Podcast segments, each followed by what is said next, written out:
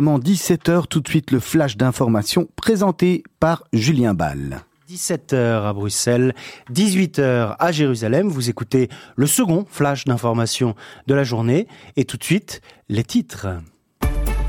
Nos journalistes vous informent. Israël entrera dès demain dans un confinement strict pour deux semaines minimum, plus d'écoles ni de crèches. Les entreprises non essentielles devront fermer. Objectif endiguer l'épidémie de Covid-19 le temps que les vaccins fassent effet. Pendant ce temps, la hausse des contaminations au Covid-19 se confirme dans le pays. Nous le verrons avant de clore sur des nouvelles positives en termes de diplomatie internationale.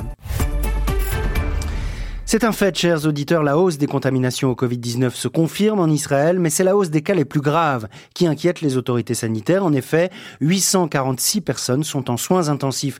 Aujourd'hui, des dizaines d'Israéliens sont admis chaque jour dans les unités Covid et ils sont de plus en plus jeunes. Alors, face à cette hausse des contaminations, le gouvernement israélien a été forcé de renforcer le confinement déjà en place depuis 10 jours sur recommandation insistante, il faut bien le dire, du ministère de la Santé. Même les ministres réfractaires ont voté en faveur d'un durcissement des restrictions. Dans le détail, les écoles fermeront de la première maternelle à la sixième secondaire. Les crèches et les jardins d'enfants fermeront également et toutes les entreprises baisseront le rideau, à l'exception de celles considérées comme essentielles. Le Premier ministre Benjamin Netanyahou a appelé hier les Israéliens à faire un dernier effort et en parallèle, la campagne de vaccination se poursuit, mais elle va au ralenti quelque peu car Israël commence à manquer de vaccins. Les négociations vont bon train, cela dit, avec le groupe Pfizer pour avancer la livraison des nouveaux stocks. En attendant, près de 150 000 Israéliens ont déjà reçu leur première dose de ce côté-là. Donc Israël reste champion du monde, champion du monde également en termes de diplomatie internationale, puisque ça y est, le Soudan a officiellement signé les accords d'Abraham. C'était tout à l'heure au Soudan à l'occasion d'une visite du secrétaire américain du Trésor arrivé plus tôt dans la journée à Khartoum. Cela ouvre officiellement la voie à la normalisation avec Israël. On perçoit donc la tutelle américaine toujours là, bienveillante, pas loin. Le mois dernier, rappelez-vous, les États-Unis avaient retiré le Soudan de sa liste des États soutenant le terrorisme, synonyme de sanctions et d'obstacles aux investissements internationaux pendant des décennies. Eh bien, ça y est, le Soudan va pouvoir voler de ses propres ailes, accompagné de ce nouvel ami qu'est Israël. Nous dédierons dans le journal de ce soir un dossier spécial aux États-Unis. Nous serons en compagnie de l'historien André Caspi, qui nous expliquera en quoi ce qui se joue aux États-Unis est central du point de vue de l'élection présidentielle et du point de vue des sénatoriales. Un bref mot pour vous dire que John Ossoff vient de revendiquer la victoire, mais que selon les médias, il faut encore attendre. Nous en saurons plus tout à l'heure. À tout à l'heure. D'ici là, je vous laisse avec le maître des lieux, Olivier Sokolski, toujours accompagné de l'excellentissime Serge Bézère. Ils sont, en, compagnie cette fois de Robert Taube. À vous, les studios.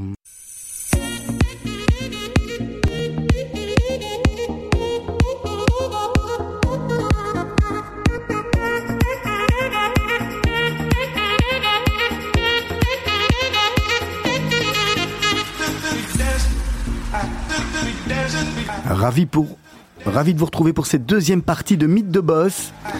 Encore une fois, on vous souhaite à tous et à toutes de passer une très très belle année civile 2021. On espère que tout ira bien, qu'on sera sorti de ce Covid, qu'on pourra euh, aller au soleil, aller au restaurant, aller en vacances, prendre l'avion, enfin bref, tous les petits plaisirs de la vie qui nous manquent. En attendant, en attendant, je suis ravi de retrouver mon compère en studio, Serge Bézère. Bonsoir Serge. Bonsoir Olivier. Voilà, fort plaisir d'être là aussi avec vous en live, face à face. Exactement. Et notre invité du jour s'appelle Robert Taube. C'est le fondateur et le président de Nixoa. Bonsoir Robert Taube. Oui, bonsoir Olivier, bonsoir Serge. Bonsoir, bonsoir et bonsoir à tous les auditeurs. Merci beaucoup d'avoir accepté euh, l'invitation de Radio Judaïka.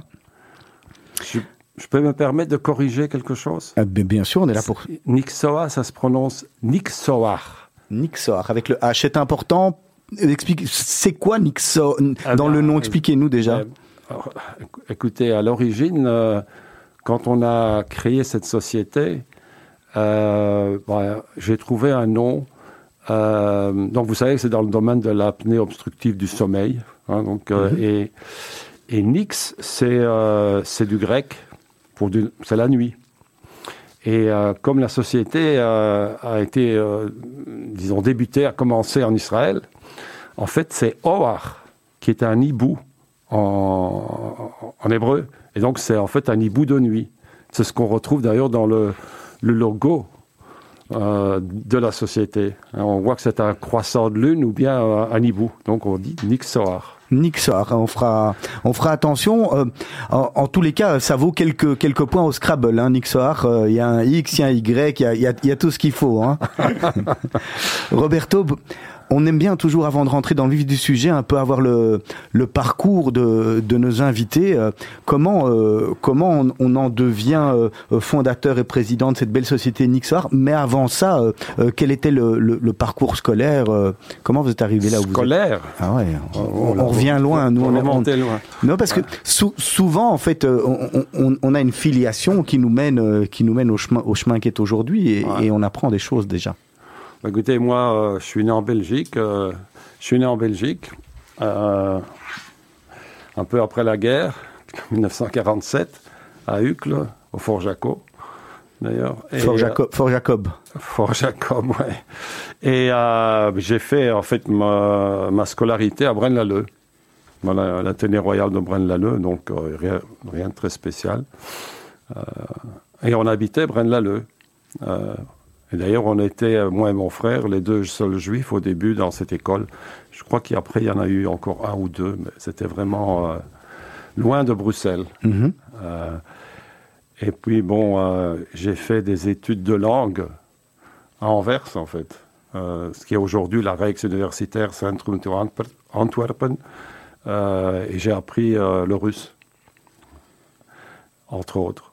Et et puis bon, j'ai commencé à travailler dans les grandes boîtes euh, de Monsanto, euh, Baxter. Avec un diplôme de, de langue finalement alors? Euh, ben, J'étais en fait, euh, bon, c'est le russe en fait qui m'a, oui, ça fait, je connaissais bien le russe. J'avais appris, euh, j'avais quoi, 8-9 heures de, de, russe par. Euh, et pourquoi par... et pourquoi le russe? Oh, écoutez, j'ai toujours aimé les langues, je les aime encore toujours, et euh, je trouvais que c'était bien d'avoir une langue germanique, une langue, euh, l'anglais, une langue euh, latine et une langue slave. D'ailleurs, j'adore le russe, mais bon, maintenant, il est un petit peu rouillé. À part que j'ai beaucoup euh, pratiqué le russe en Israël.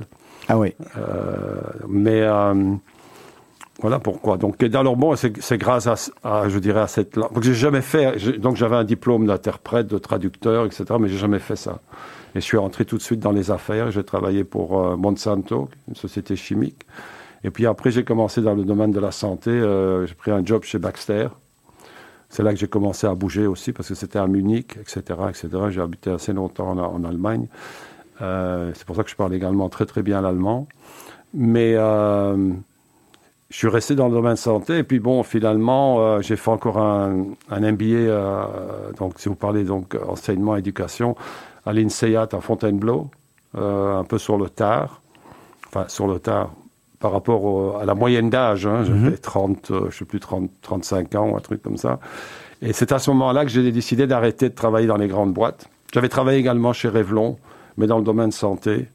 Euh, et puis vous vous dites, je vais me lancer, euh, maintenant ça y est, j'ai fait ouais, le tour. Et je me... suis devenu ce qu'on appelle euh, maintenant en anglais serial entrepreneur. Hein. Et donc il y a eu plusieurs sociétés, une après l'autre. Et Nixon n'est pas la dernière d'ailleurs. Il y en a une autre entre-temps. Qui arrive, qui est là. Ouais, elle est déjà là, ouais. Euh, ça s'appelle Man and Science. Et c'est aussi une medtech dans le, la neuromodulation. Mais euh, c'est euh, la stimulation du nerf occipital pour euh, le traitement des migraines et des céphalées, des algies faciales et tout ça. Pourtant, vous n'avez pas de, vous n'avez pas de formation à la base qui est une formation scientifique, médicale. Euh... Aucune.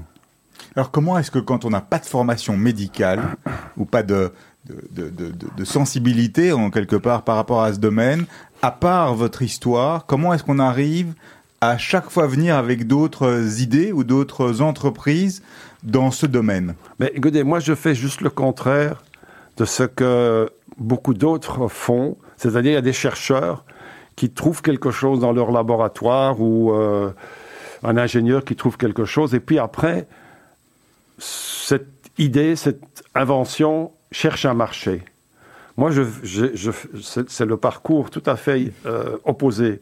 Je vois le marché, je me rends compte qu'il y a euh, une opportunité et je mets les gens ensemble pour euh, trouver une innovation, quelque chose qui va déranger ce marché. Le meilleur exemple, c'est Nixoa. Je veux dire, j'ai appris, je connaissais absolument rien du, du marché de la, donc de l'apnée obstructive du sommeil, un mal qui, qui malheureusement est, toujours en croissance, et donc le marché est en croissance, mais c'était en fait euh, juste après avoir euh, vendu la société Omrix Biopharmaceuticals, qui était une start-up euh, qui, qui s'était également bien développée euh, dans le domaine de la chirurgie et qui avait été vendue à Johnson Johnson après une mise en bourse sur Nasdaq aux États-Unis pendant que j'habitais à New York.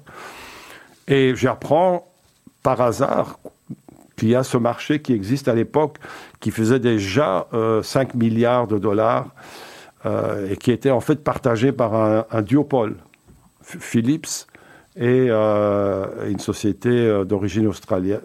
Mais là, vous aviez déjà en tous les cas les secrets pour créer des sociétés. Vous, vous savez, Ouais, vous savez comment ça fonctionne. Oui, ce pas des secrets, c'est des, Bah, vous- connaissances. les- ouais. ouais, ouais, des- Le fonctionnement en tous les cas.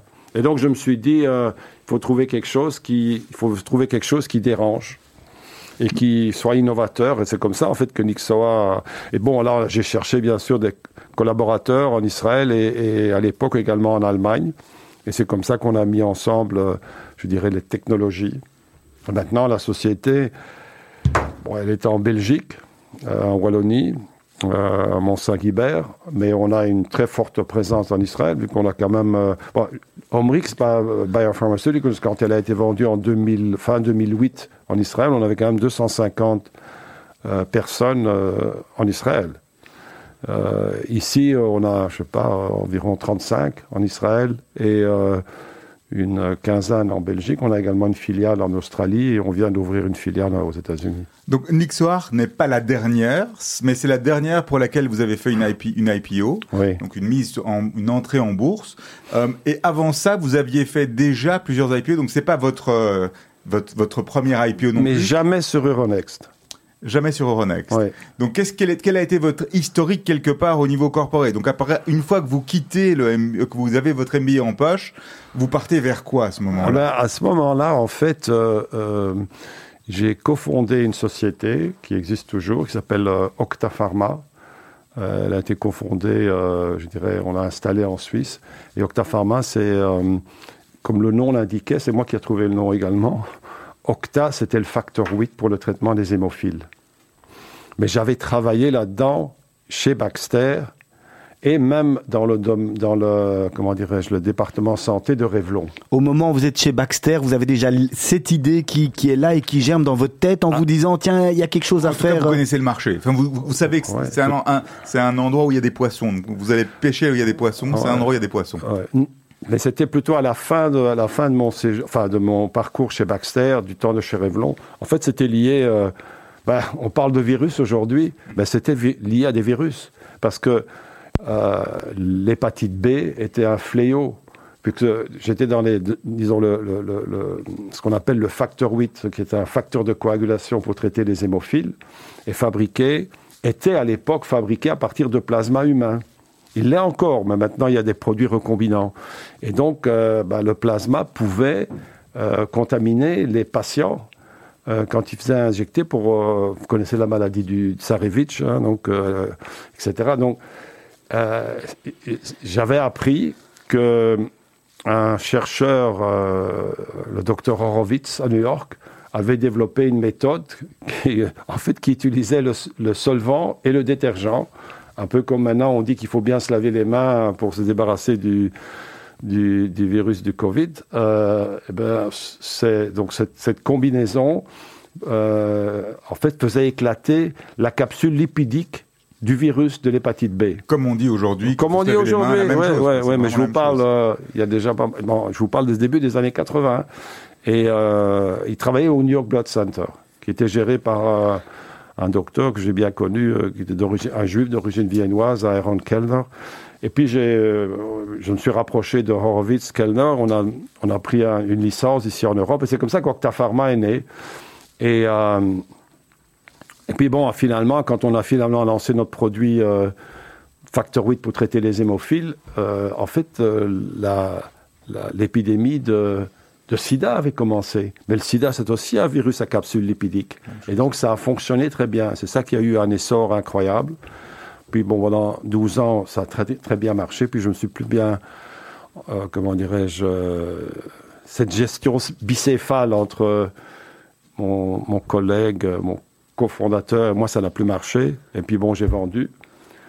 Et puis de là, vous, vous me demandez la prochaine. Ben, après, j'ai en fait j'ai racheté des actifs euh, de cette société Octapharma pour créer Omrix Biopharmaceuticals, avec vraiment une focalisation sur Israël. Et puis bon, euh, voilà, de fil en aiguille. euh, Alors aujourd'hui, avec toutes ces initiatives médicales ou dans le domaine de la medtech, euh, quelque part, vous, êtes, vous avez énormément de connaissances dans ces domaines-là. Donc, euh, est-ce que ça, quelque part, on, ressent euh, le côté euh, docteur, chercheur qui, qui, a passé à côté de sa vocation ou pas? Non, pas du tout. Non, non. Par contre, non, non, pas du tout, pas du tout. Mais par contre, oui, je dirais que si on regarde, par exemple, si on regarde ce que c'est que devenu Octa Pharma, ah, donc mon ancien collègue au cofondateur, lui, il l'a il l'a développé, développé. C'est une très très grande boîte. Moi, j'ai toujours cherché l'innovation. J'aime bien l'innovation. J'aime bien euh, comprendre les nouvelles technologies, etc. C'est ça qui vous fait courir aujourd'hui? Qu'est-ce qui fait courir euh, Robert Taub aujourd'hui? L'innovation Arriver toujours à venir quelque chose de neuf, une, une nouvelle manière d'appliquer des choses existantes C'est ça que vous voulez faire encore et toujours? Oui, il y a des défis. Roberto, bon, on va marquer une, une première pause musicale. Alors, vous m'aviez demandé soit le lac du cygne de Tchaïkovski, soit, euh, alors là, tout à fait, on, est à l'autre bout, c'est Yoram Gaon. Euh, vous pouvez choisir. Moi, j'appuie sur le bouton. Vous me dites, vous me dites lequel des deux vous voulez entendre en premier et, pourquoi ce choix en fait? Le lac des Cygnes, je vais vous dire, c'est des. Voilà, faisons ça en premier. Le lac des Cygnes, faisons ça en premier, mais je vais vous dire, le lac des Cygnes, vous avez compris, j'ai parlé du russe. Et donc, pendant tout un temps, je voyageais en Union soviétique, notamment pour Monsanto, etc. Vraiment, quand c'était la, la- le rideau de fer, la Le chape, KGB. le chape de, la chape de plomb quand on passait là-bas. Et euh, je crois que j'ai vu le lac des Cygnes sept fois au Bolchoï. Et bon, j'aime bien la langue russe, j'aime bien écouter euh, la musique de Tchaïkovski. euh, voilà, c'est tout. On se retrouve d'ici quelques instants.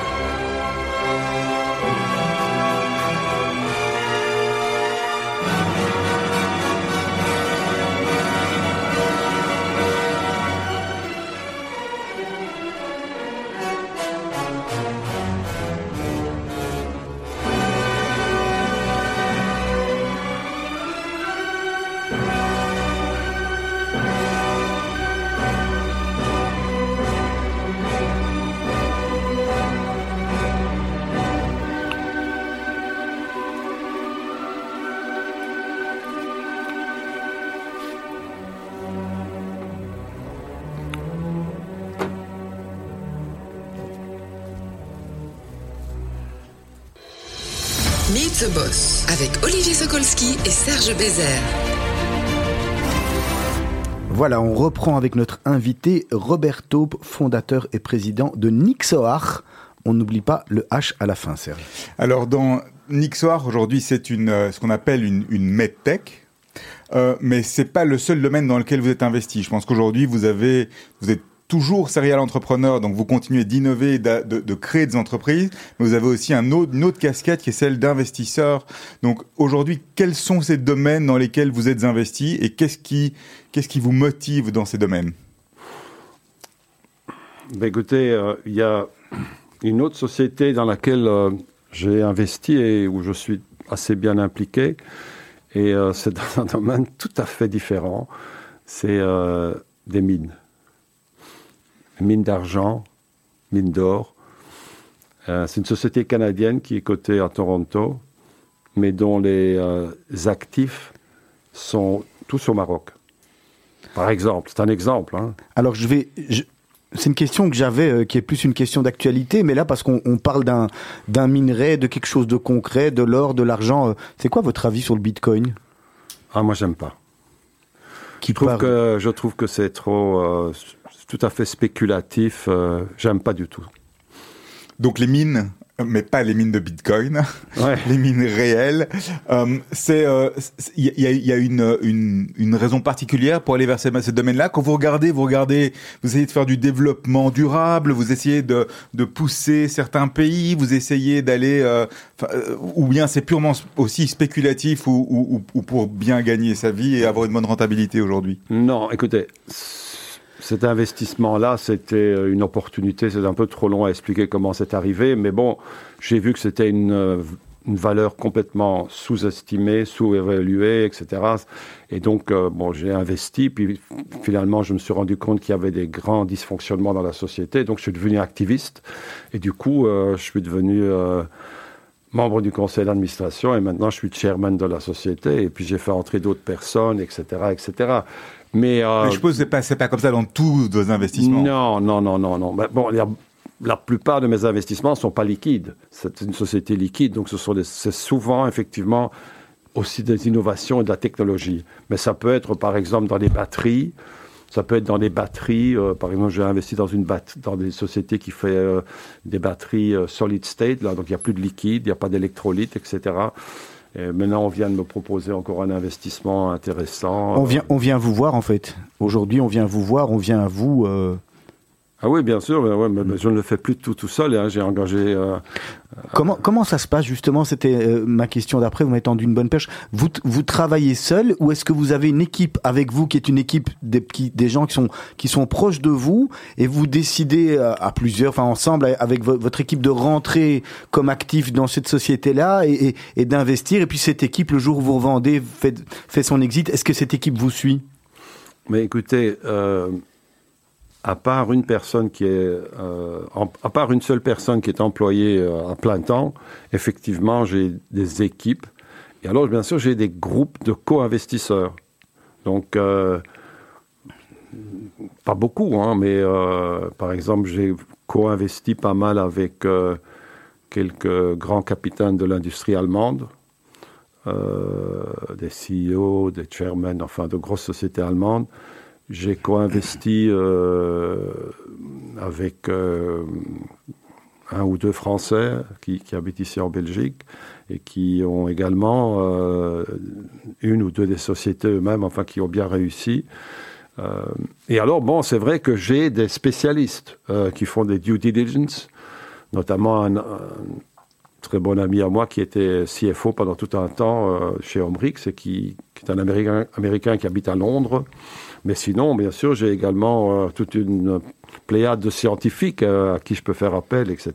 ouais. Est-ce que quelque part, c'est ça la méthode Taube? Est-ce qu'on peut parler d'une méthode Robert Taube pour avoir cette, cette logique en série? C'est-à-dire euh, d'abord aller chercher un domaine, quand on a le domaine avec le marché, ben essayer de trouver les gens qui peuvent s'y- intéresser et qui le connaissent, et y, dépêcher des spécialistes et des gens avec qui on a déjà travaillé et y aller avec des co-investisseurs qui ont aussi les reins solides. C'est quelque part ça, en résumé, la méthode Taube? Oui, c'est ça, en résumé. D'ailleurs, maintenant, là, pour vous, je n'ai pas pris de décision, mais je regarde maintenant une société qui est, euh, qui a, qui a développé, mais pas encore chez les, donc en, en préclinique, mais ils sont sur le point d'entrer en, en clinique, euh, un, un vaccin euh, Covid, mais intranasal. Une société scandinave. Mais ils ne seront pas sur le marché avant, au plus tôt, je dirais, le premier trimestre euh, 2022. Mais bon, vu qu'on voit que la pandémie euh, est là pour rester. euh, Et puis après, il y aura d'autres variantes du 19. Oui, bien sûr, que- ouais. Donc, euh, une fois que la technologie est acquise, je suppose que euh, ça peut aussi bien fonctionner avec le 21, le 22, le 23 et les autres. Et, et même d'autres virus, bien sûr. Exactement. C'est toujours ça, c'est un peu toujours le même principe. On, on- on parle Covid, hein, donc je vais, euh, je vais aller un peu plus bas sur notre feuille, Serge, parce que l'occasion est là. Vous, vous pensez quoi, euh, Roberto, des, des deux vaccins Pfizer et, et Moderna euh, qui sont sur le sur le marché actuellement euh, On les prend, on les prend pas? Est-ce que finalement, euh, parce que finalement, on a vu que ces vaccins ont été développés et mis sur le marché, peut-être développés, ça a pris plus de temps, mais mis sur le marché très très rapidement hein, à cause de dû, dû à cette pandémie. Est-ce que est-ce que finalement c'est quelque chose de bien? On peut s'y fier, vous qui êtes un peu un, un spécialiste et qui, qui touchez à, à ce domaine biomédical? Regardez, moi, je, je ne suis ni médecin ni euh, scientifique, mais je peux vous donner mon avis. Bah oui, il est, il bien sûr un avis, un, un avis à- à- évi- à- aiguisé, pardon. Ouais. Alors, tout d'abord, euh, la différence entre euh, Pfizer, BioNTech et Moderna, à mon avis, il n'y a pas une grande différence. Tous les deux sont basés sur le RNA euh, messager. Et euh, c'est effectivement une technique nouvelle pour faire des vaccins. Ce n'est pas une technique nouvelle euh, pour faire des vaccins contre le cancer. Ils y travaillent depuis au moins 5-6 ans. Il y a d'autres sociétés, notamment en Allemagne, CureVac.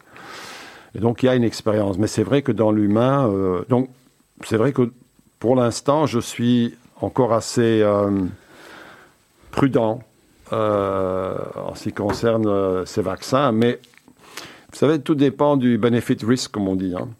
Euh, Si demain on vous appelle pour vous faire vacciner, vous y allez ou vous dites on va regarder un petit peu qu'est-ce qui se passe? À ce moment-là, je lirai encore bien tout, tout ce qu'il y a sur, que ce soit dans Nature ou dans d'autres. Je prendrai mes contacts aux États-Unis pour parler un peu avec les gens du FDA, tout ça. Mais euh, pour l'instant, je sais que c'est en Belgique, c'est pas, c'est pas d'actualité. Ouais, hein, bah, Loin de là même. oui, loin de là. Alors, euh, il y a aussi un troisième vaccin. Je crois que la, la Belgique a commandé également de l'AstraZeneca. Ah ouais. Ah, c'est Sanofi je Euh, sais non, pas. Astra, oui, Astra- AstraZeneca. Oui, pardon. Bah, AstraZeneca, c'est un vaccin qui est plus standard, donc il y a moins de, disons, de nouveautés dans ce qu'ils font. Cependant, ils ont foiré leur étude clinique, hein, faut oublier. Ouais. Et donc, et en plus, bon, pour l'instant, le, le vaccin a été euh, approuvé par euh, le- les, les autorités britanniques, mais pas par les autorités européennes encore. Et puis il y a le vaccin euh, de, de Janssen, hein, de, de- Johnson Johnson, en fait, puisque ça appartient. Mais euh, ce vaccin-là, il ne sera pas non plus disponible avant fin de l'année ou quelque chose comme ça. Donc il y aura encore quelques autres vaccins. Il y a une chose que je peux vous dire, si on m'offre le Spoutnik, je ne le prends pas. Ah, Celui-là, il vous fait pas Non, confiance. ça, non. Et il y, a le vac- il y a le vaccin chinois aussi. Hein, à non, part- non plus. Non Même plus. chose. Euh, Roberto, bah, est-ce que parmi toutes les, les, les, les sociétés dans lesquelles vous êtes rentré, parmi toutes les exits que vous avez déjà fait, toutes les, toutes les sorties, est-ce qu'il y en a une euh, où vous vous dites euh, ah finalement celle-là euh, euh, au-delà du au-delà du bénéfice et, et- et peut-être l'augmentation de la boîte, mais est-ce qu'il y en a une où vous vous dites ah celle-là je l'aimais bien, euh, j'aurais peut-être pas dû sortir, j'aurais peut-être dû rester euh, en termes d'innovation, elle était intéressante. Est-ce que vous avez un petit regret, un petit quelque chose? Non, pas vraiment, mais sachez que Nixoa, on- j'en suis pas sorti. Non, je parle de, de toutes celles qui sont Ah, déjà ouais, passées. hein. C'est que le début de l'histoire. ouais, ouais, ouais. Non, non, non, j'ai pas de regrets. Une fois que je suis sorti, je suis sorti. euh, non, c'était des bons exits. euh, c'était une belle aventure. Euh, J'ai eu, j'ai pas mentionné, mais je mentionne maintenant Neuroderm, qui a été un immense succès en Israël. Ça, c'était une société que je n'ai pas fondée, mais euh, en fait, il y avait un ancien de chez Omrix qui habitait la Belgique, un Israélien belge. Enfin, non, c'est un Israélien, mais qui avait acquis la nationalité belge. Et puis, bon, il est reparti en Israël et bon, il est devenu, je crois que c'était une spin-off de l'université de Beersheba avec quelque chose pour le traitement de la maladie de Parkinson. Et il est venu, venu me trouver en 2007. J'habitais New York à l'époque. Et il me dit, tu veux pas mettre un peu d'argent là-dedans, etc. Bon, J'ai dit, OK. Et bon, voilà, je suis monté en puissance. Dix ans plus tard, cette société a été vendue à une société japonaise Mitsubishi Tanabe, qui, qui, qui, est maintenant propriétaire de cette société israélienne. Et euh, on a fait ensemble l'IPO euh, en 2014 sur Nasdaq. Et euh, voilà, ça c'était aussi un très, très bon, une très très bonne aventure. Euh, et c'était encore avec quelqu'un, si vous voulez, qui à l'époque travaillait pour moi et puis qui, a, qui est devenu CEO d'une autre boîte. Est-ce Voilà. que la Belgique, c'est le, le pays rêvé pour faire toutes ces IPO Est-ce que finalement, euh, c'est pas mieux euh, euh, New York? Vous avez cité Tel Aviv, où il se passe pas mal de choses, euh, pas mal de choses dans, dans, dans toutes ces sociétés de technologie ou, ou l'Asie. Est-ce que finalement, en Belgique, on est bien pour faire ça? Non, mais je vais d'abord vous répondre. Alors, Neurodem, par exemple, parce que j'étais très actif dans le, le conseil d'administration. En fait, j'ai été le chairman de la société. J'ai j'ai tout fait pour qu'on ne sorte pas en bourse à Tel Aviv, parce que Tel Aviv, c'est vraiment pas la bourse pour euh, ce genre de choses. Ça, c'est déjà numéro un. Et alors, bien sûr, euh, Euronext, c'est bien pour lever de l'argent, mais c'est pas vraiment bien pour créer de la liquidité. Et on le voit avec euh, Nixoa aujourd'hui. Euh, il y a très peu de liquidité. Et c'est pour ça que Nixoa, vous à mon avis, en 2021, vous verrez Nixoa aux États-Unis. Euh, alors les marchés asiatiques, je ne les connais pas tellement bien, je ne pourrais pas vous dire. Mais euh, Tel Aviv, certainement pas. Alors, les marchés euh, européens, Euronext, Paris, Bruxelles, Amsterdam, oui, mais pas pour les sociétés, enfin, pas. Nixoa a été un grand succès, vu qu'on a été sursouscrit quasi cinq fois. Mais pour lever les fonds, mais ce qu'on appelle le post-IPO est très, très difficile. Est-ce que c'est encore un sens aujourd'hui au niveau financier de segmenter géographiquement ces marchés et ces bourses? En définitive, elles appartiennent tous, toutes l'une à l'autre, ou elles ont toutes des participations l'une dans l'autre, et il y a tout plein d'outils euh, qui permettent euh, d'investir via l'une dans l'autre.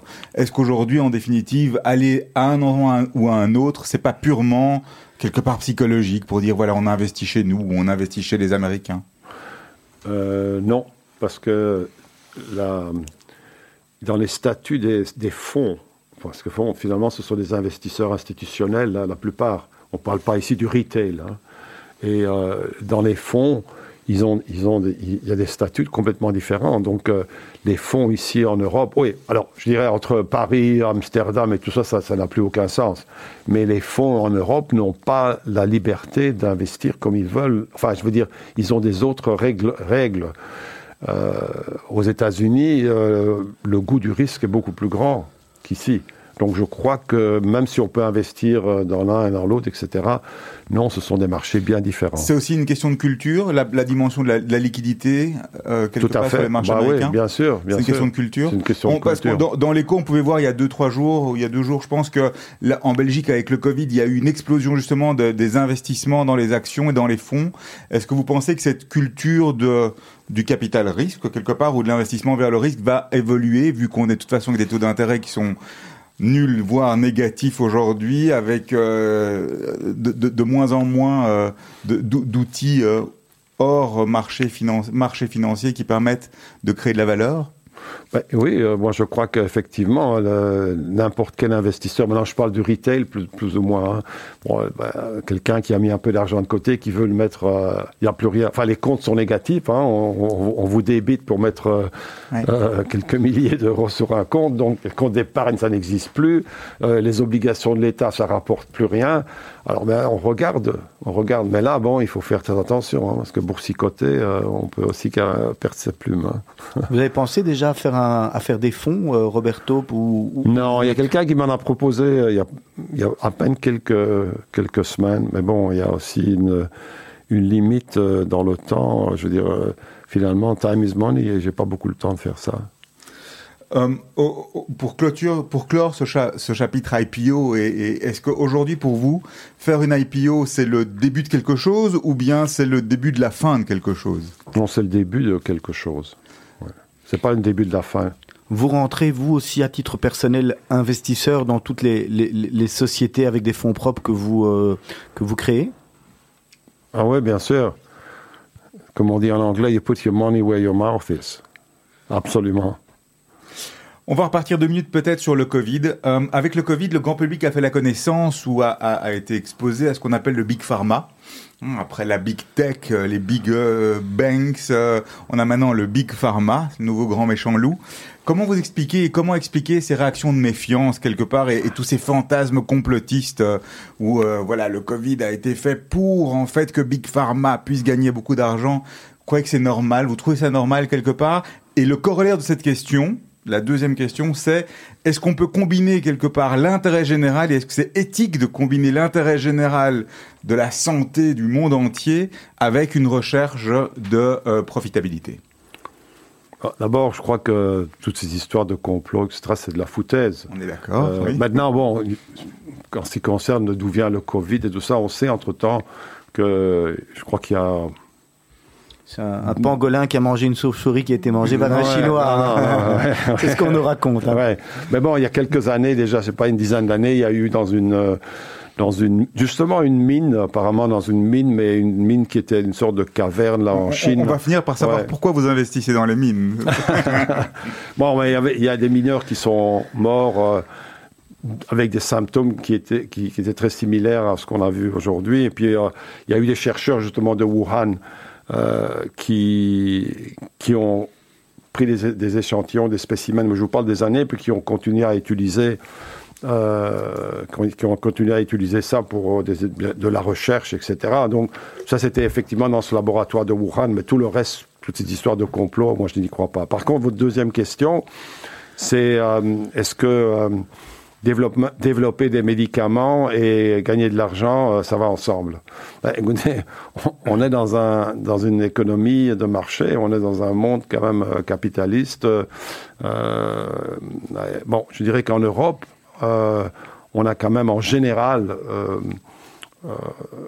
une couverture sociale partout en Europe et donc je crois que ça se marie quand même bien parce qu'on a quand même vu que développer des, une industrie, quelle qu'elle soit, dans un milieu, alors je passe à un extrême, je dirais milieu communiste, ça ne marche pas.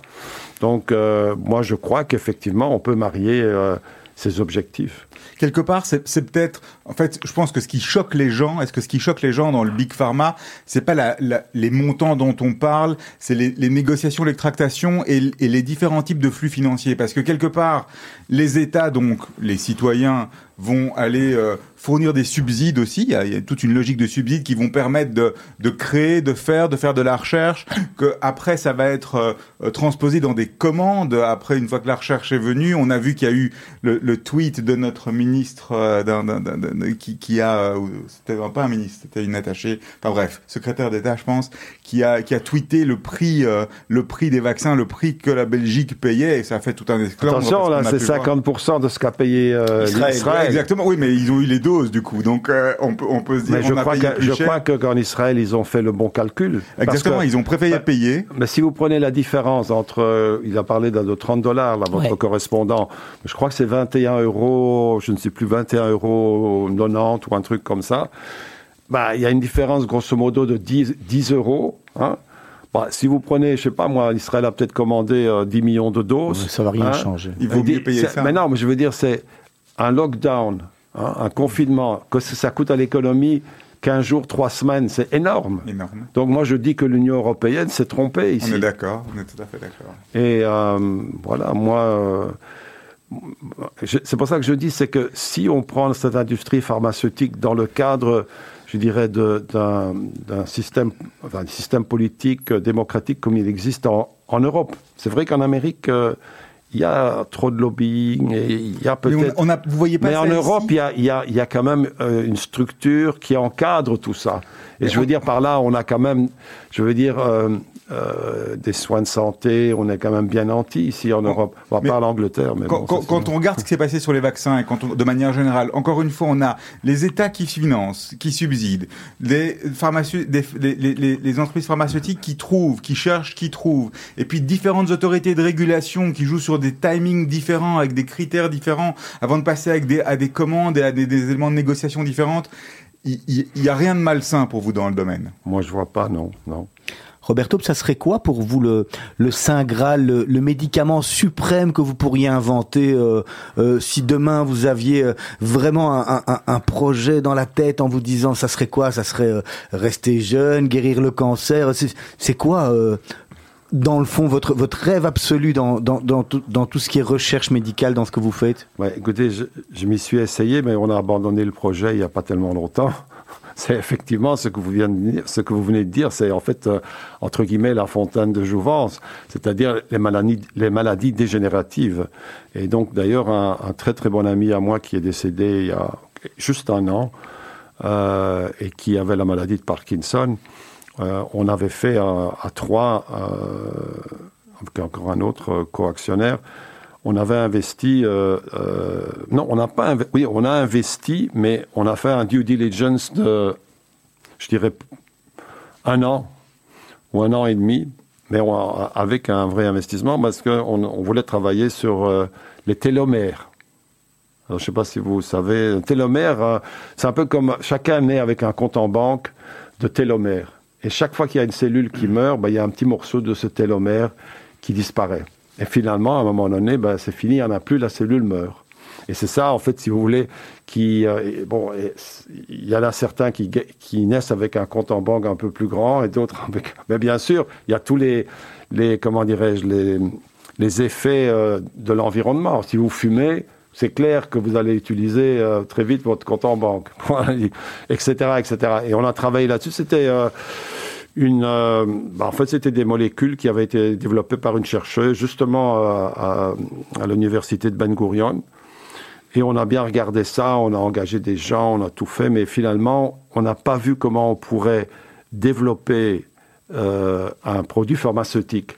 Parce que euh, in vitro et chez les, dans les souris, etc., il y avait des effets vraiment euh, très très intéressants, mais euh, on n'aurait jamais pu euh, la stabilité de cette molécule était trop labile et on n'aurait jamais pu trouver un médicament. Donc je dirais que un peu si on parce que tout ça est lié, hein, je veux dire cancer, maladies dégénératives, etc. Alors il est vrai, il faut dire que maintenant on travaille justement sur des des médicaments, des vaccins anti-cancer en utilisant le RNA messager. Et, et, et les, les, cellules souches, votre avis là-dessus, Roberto? Et, et, les cellules souches également, euh, mais je ne m'y connais pas tellement sur les cellules, donc je voudrais pas me... Je sais simplement qu'entre-temps, euh, il y a d'autres, disons, moyens, d'autres... Euh, d'autres développements qui vont probablement aller beaucoup plus vite que ces cellules souches, dont on parle beaucoup depuis déjà pas mal d'années. Aujourd'hui, euh, vous parlez d'un dossier, là, par, par, exemple, celui de la fontaine de Jouvence. Euh, euh, vous, avez, vous travaillez en permanence, au niveau de votre méthode de travail, vous avez en permanence plusieurs dossiers que vous examinez, sur lesquels vous êtes en parallèle Oui. Donc ça, c'est quelque chose de, de, de normal. Est-ce que vous en lancez certains pour, enfin, entre guillemets, payer pour aller voir? Oui, au poker, on, on, on, paye pour aller voir, quitte à couper un peu plus tard. Oui, euh, là, je dirais, c'est beaucoup plus rare parce que bon, euh, tout ça demande du temps, euh, du travail. Bon, je fais pas que ça, hein, je fais aussi autre chose. Je fais du vélo. faites, beaucoup de vélo faites, vélo. faites beaucoup de vélo à Bruxelles? Oui, on a un petit groupe. On fait tous les, au minimum tous les dimanches, si pas deux fois, ouais.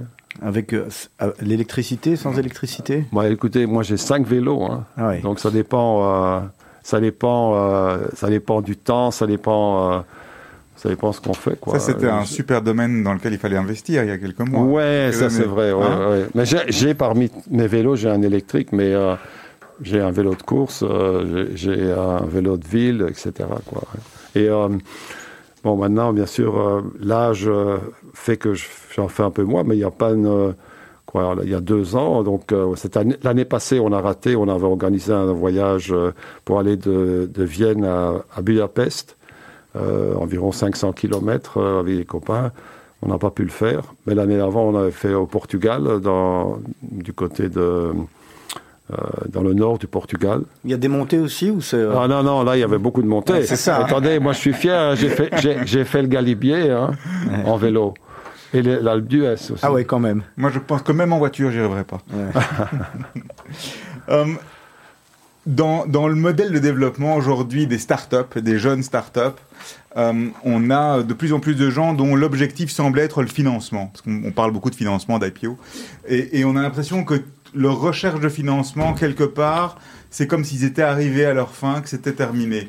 Qu'est-ce que vous pensez de cette nouvelle politique ou cette nouvelle logique? Vous qui êtes passé par différentes sociétés, différentes étapes, et où, encore une fois, vous confirmez que le financement, ce n'est qu'une des étapes vers quelque chose d'autre. Absolument. Moi, je ne crois pas qu'on doit commencer par le financement. Il faut commencer par un marché. Mais vous voyez ce que je veux dire avec le- la politique aujourd'hui où les médias se font, euh, font- en, en permanence sont là en train de dire nouveau financement de X, levée de capitaux de Y. C'est comme si ça y est, ils y sont arrivés, c'est dans leur poche. Oui, non, ça c'est effectivement. euh, euh, c'est- faux. C'est pas comme ça qu'on va réussir. Non. Mais malheureusement, ça c'est le, le problème, c'est que bon. D'un côté, c'est bien pour les entrepreneurs et euh, les développeurs de sociétés, mais euh, les États ont injecté et continuent à injecter tellement d'argent dans l'économie que bon, cet argent se retrouve quand même quelque part et est disponible. Très bon marché. Donc aujourd'hui, c'est clair que l'equity, donc l'argent pour euh, faire les augmentations de capital, c'est beaucoup moins cher que, que. Et donc, euh, ça, je dirais, entre guillemets, ça pourrit un peu euh, le marché de, des startups. C'est ce qu'on dit, c'est qu'aujourd'hui, le, le marché est, est très riche, c'est-à-dire qu'il y a beaucoup d'argent disponible. Ça veut dire que c'est c'est la meilleure des, des époques pour euh, entreprendre aujourd'hui? Ah, absolument. Et ça, je dois dire aussi la Belgique, et en particulier la Wallonie, elle est vraiment bien. Ils ont développé un bon écosystème. hein, ça, je, je- je- Parce qu'ils arrivent à mettre les bonnes personnes en contact, euh, les bons family office, Bon, les bons écoutez, subsides, les bons... ouais, bon, en Israël, c'est connu, en fait, c'est l'écosystème avec euh, bon, les- les- les- les- l'armée hein, et euh, les universités et, euh, comment dirais-je, et les, les capital risques, les, cap- les, les- les- comment, les sociétés de capital risque, hein, Pitango et d'autres sociétés comme ça. Et donc, tout ça ensemble. La Wallonie a, fait, dans ces dernières années, a, essayé de bien, euh, comment dirais-je, euh, je ne dirais pas copier Israël, mais a fait à peu près la même chose, euh, à part l'armée, bien sûr, qui n'a rien à voir, euh, mais euh, surtout dans le domaine biotech, dans le domaine medtech, etc., avec des, écosystèmes autour de Liège euh, et de Charleroi. Alors, les entrepreneurs, généralement, quand ils cherchent des, financements ou du financement ou, qui- ou qu'ils entreprennent, euh, on leur dit toujours de penser à leur exit, donc à, essayer de voir comment sortir. Est-ce que c'est quelque chose qui vous vous motive? Est-ce que quand vous faites quelque chose, vous pensez à la sortie, à euh, la revente, à ce que vous allez pouvoir faire, ou bien voilà, c'est un jour après l'autre et puis on verra bien vers quoi ça nous mène? Alors, quand j'investis, oui. Mais si je crée une société, non. Parce que c'est sur le long terme. Et euh, C'est la manière d'y aller avec quelque part ces ces tripes. oui, Aussi. et, et comme je dis, si on a bien choisi le marché et qu'on a bien pu innover au niveau technologique, euh, ben, la meilleure, la- le me- enfin, il ne faut pas nécessairement avoir un exit. Mais bon, l'exit vient quasi automatiquement parce que c'est difficile de résister. Je comprends. Roberto, on arrive dans la dernière partie de l'émission, celle où on va vous poser des questions euh, auxquelles on va vous demander de répondre rapidement, qui sont des questions qui, qui apprennent un peu à, à- à mieux vous connaître. Le métier que vous auriez aimé faire à part celui que vous faites? Dessinateur. Une chose que vous avez fait en étant plus jeune et que vous n'oseriez plus refaire aujourd'hui. Temps de réflexion.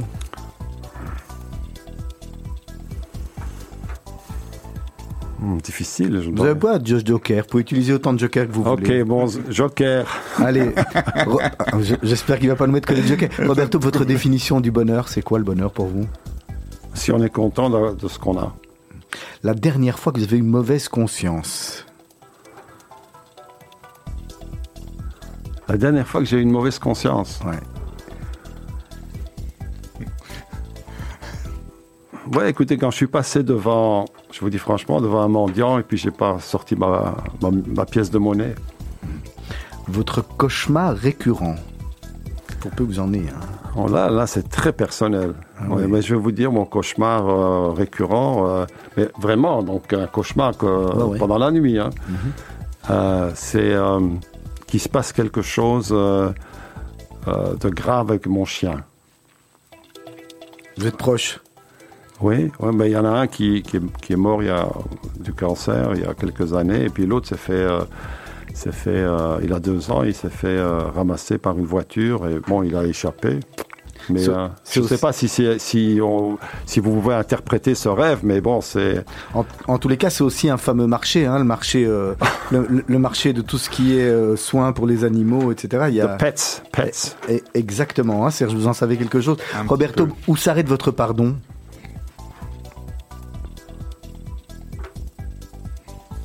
J'aime pas la médiocrité. Et je ne pardonne pas, pas facilement euh, des gens qui sont médiocres. Vous n'êtes pas indulgent. Non, pas très. Quel était le, quel est le, ou quel était le, le moment le plus heureux de votre vie?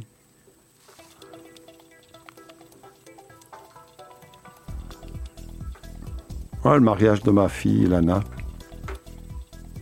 L'alibi que vous utilisez pour éviter un dîner J'ai un Zoom où j'ai un appel en conférence avec euh, la Chine ou les États-Unis ou je ne sais pas. Ça, c'est pratique quand on, a- on, on travaille avec tous les fuseaux horaires. Ouais, l'Australie, l'Australie, l'Australie. Là, vraiment, je peux pas, là. Euh, Vous vous voyez où, euh, Roberto, dans 10 ans ou dans 5 ans, les 5 prochaines années, vous voyez où? Toujours à, faire ce que vous faites ou finalement, euh, est-ce que vous avez envie de, plage, de soleil ou d'exotisme ou, ou je sais pas, d'aller visiter des musées, de vous dire, euh, bon maintenant ça y est, euh, on a fait pas mal d'exits et on, va passer à autre chose? Bah, disons que ça, ça, stimule mon esprit, donc je veux certainement pas me retirer complètement, mais oui, j'aimerais bien avoir prendre plus de temps pour le golf, le vélo et euh, d'autres euh, activités, le dessin. Euh, et donc, en fait, je suis en train de m'organiser pour ça d'ailleurs. Qu'est-ce qui a, Roberto, réellement euh, changé votre vie S'il y avait une personne que vous deviez, euh, devriez nommer?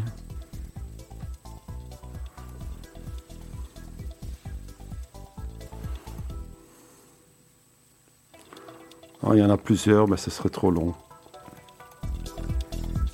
Alors, on, on vous avait demandé de, de réfléchir à un dicton, une phrase que vous utilisez, que vous aimez, euh, que vous êtes approprié. Oui, ben voilà, justement, euh, je- je- vous me l'avez euh, demandé, je vous l'ai envoyé là par email. euh, you can't make a baby in one month in making uh, nine women pregnant.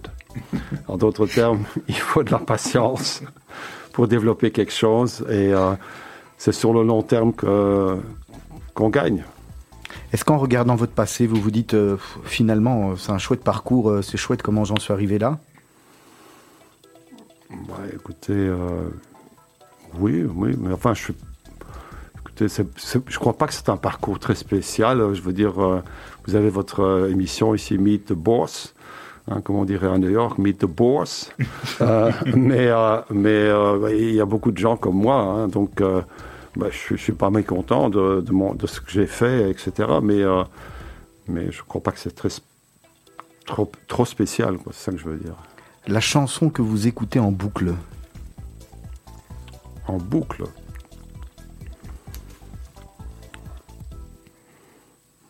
Bah, tout récemment, là, avec- parce qu'il y avait, euh, j'aime bien, j'ai bien aimé ABBA, j'aime bien Happy New Year, parfois je l'ai écouté assez longtemps. Sinon, euh, la chanson des Yoram Gaon, que vous n'avez pas encore... euh, on va terminer Ouais, avec celle-là. ouais. Au-delà, I'll have to die. Euh, pourquoi? Ben, C'est parce que j'ai, vous savez, j'ai dit que j'a- j'adore les langues, donc euh, j'ai pu dompter le russe, j'ai dompté l'allemand, bon, le français, l'anglais, je connais tout ça très bien. J'ai jamais pu dompter l'hébreu.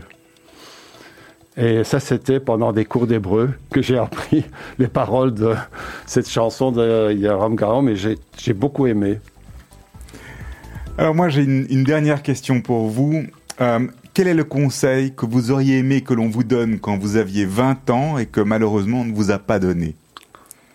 Ah ouais, c'est vraiment des questions très, très personnelles, tout ça. Elles ont l'air sympas, enfin elles sont sympas, mais en tous les cas, elles, elles- elles permettent de- d'encore mieux connaître l'invité. Euh, le conseil que j'aurais voulu qu'on me donne à 20 ans à 20 ans.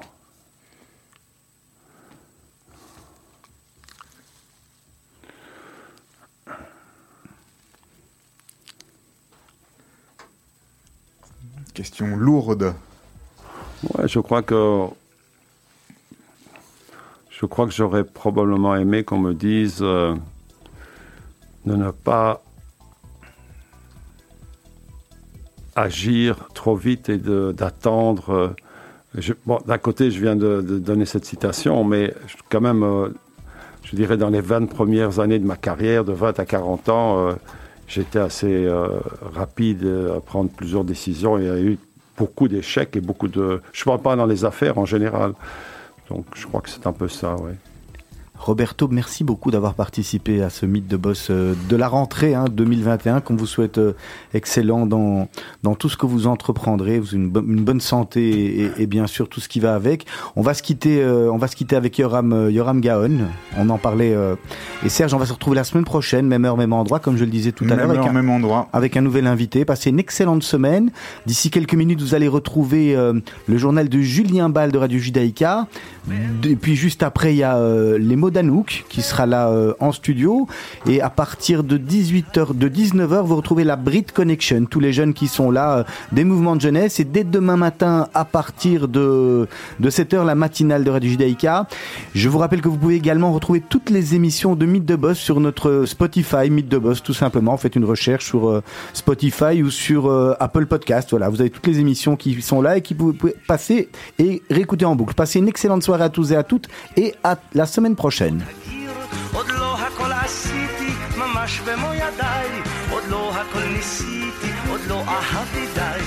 איי, עוד לא אהבתי הרוח והשמש על פניי.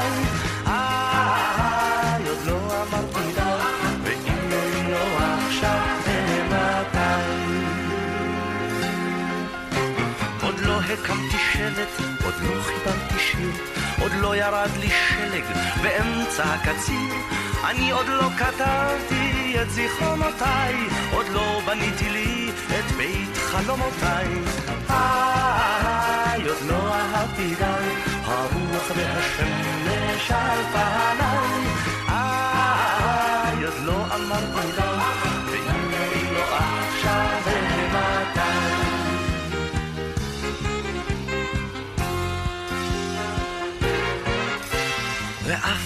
שאת פה ואת כל כך יפה, ממך אני בורח כמו ממגפה, עוד יש הרבה דברים שרציתי לעשות.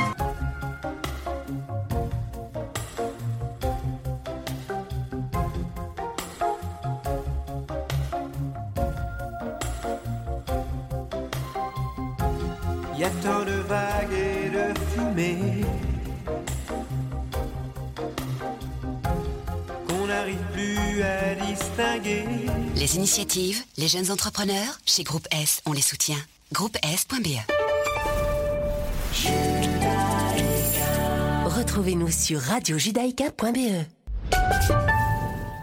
Vous êtes une petite ou une grande entreprise Vous êtes une association Vous désirez faire de la publicité sur notre antenne ou nos réseaux sociaux afin d'accroître votre visibilité Vous avez dès lors votre place sur Radio Judaïka. Appelez-nous au 02 648 18 59 ou envoyez-nous un email à secrétariat at radiojudaïka.be. Nous étudierons ensemble votre budget afin de trouver la meilleure solution. Radio Judaïka, depuis 40 ans, la radio de la communauté juive et de ses amis. Notre pays est au niveau d'alerte Covid 4. Voici les règles de base. Lavez-vous régulièrement les mains. Portez un masque. Gardez 1,50 m de distance. Limitez-vous à un contact rapproché. Pensez aux personnes vulnérables. Travaillez à domicile. Aérez les espaces intérieurs. Et pratiquez vos activités de préférence à l'extérieur. Une équipe de 11 millions. Tous ensemble, respectons les règles. Retrouvez toutes les règles sur info-coronavirus.be et informez-vous sur les mesures locales. Une initiative des autorités belges. Vous êtes isolé? Ou vous connaissez quelqu'un qui l'est? Vous avez envie de vous faire gâter ou de gâter quelqu'un? Ezra peut vous aider. Appelez Ezra afin que nous puissions vous faire parvenir de bons petits plats cachers, soit gratuitement, soit à prix abordable en fonction de votre situation. Ezra s'occupera aussi de la livraison. Contactez Batcheva au 04 75 44 54 54.